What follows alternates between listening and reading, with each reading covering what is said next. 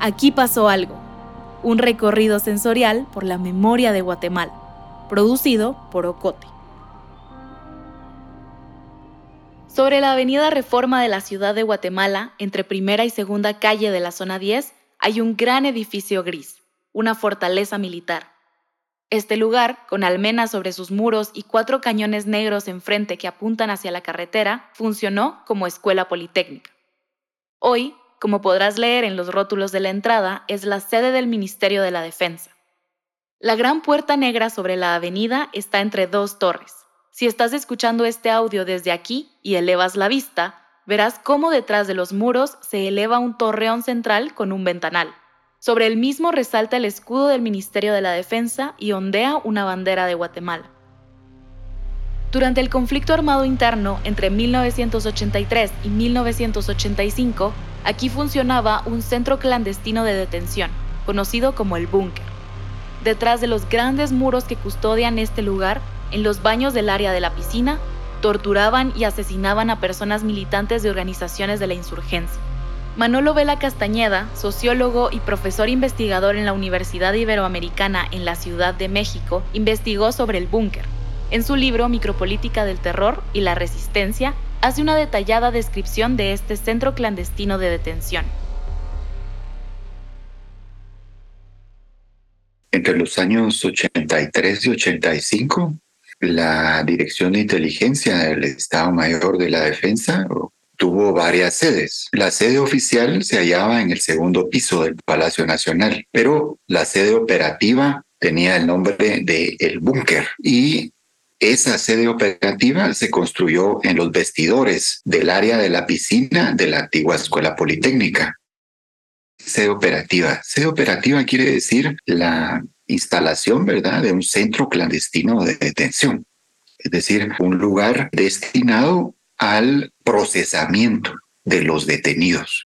Como te decía, eran militantes, ¿verdad?, hombres y mujeres de organizaciones insurgentes. Muchos de los que pasaron por este centro clandestino no llegaron a sobrevivir no tuvieron la suerte que tuvieron quizás las personas con las que yo pude conversar, pero otras personas pues no, ¿verdad? Y se encuentran desaparecidos o desaparecidas hasta, hasta esta fecha. Marcos de Jesús, militante clandestino, fue capturado hacia junio del año 80 y precisamente fue testigo del momento en el que esta área se estaba transformando. Él estuvo ahí pocos días, hacia finales de, junio del año 80. Y, él recuerda, dice que en el área de los baños estaban poniendo rejas. Y él escuchaba que había herreros trabajando, eh, poniendo estos barrotes. El área de vestidores es el área que, que se utilizó para, para este propósito, ¿verdad? Fueron convertidos en calabozos donde mantenían a estos detenidos y no solo el área de vestidores, sino que también había una especie de galeras que se hallaban alrededor de la, de la piscina.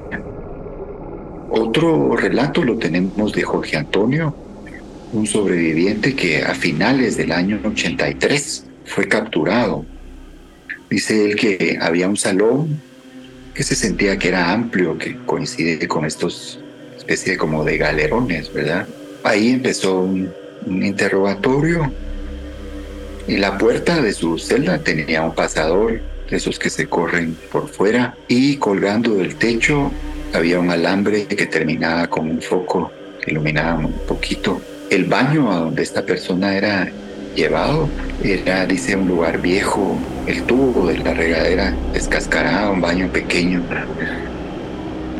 Dice, había otro espacio donde estaban los cuidadores.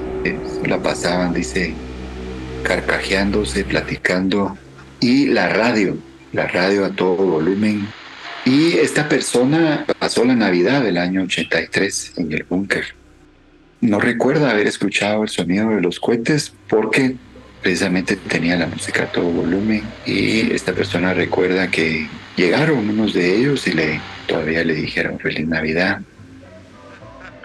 Funcionarios públicos con, con fondos del Estado mantuvieron en esas instalaciones detenidos a, ciudadanos, ¿verdad? Quienes ultrajaban de forma brutal, ¿verdad? Con con, con especial maldad.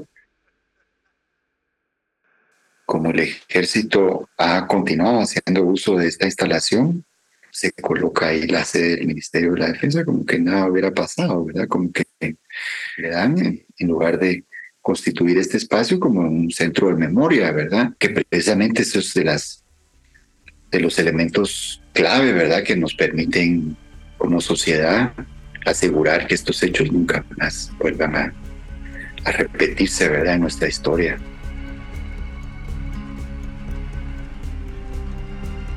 ¿Quieres escuchar lo que pasó en otros lugares? Si estás haciendo un recorrido presencial, puedes ir hacia la diagonal 6 y 19 calle de la zona 10 y buscar el código QR.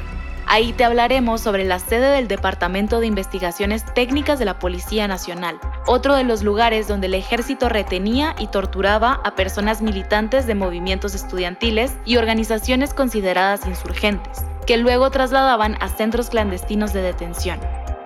Si haces el recorrido digital, puedes escuchar las demás cápsulas en agenciaocote.com o en tu plataforma de audio favorita. También puedes explorar el mapa para ver otros lugares.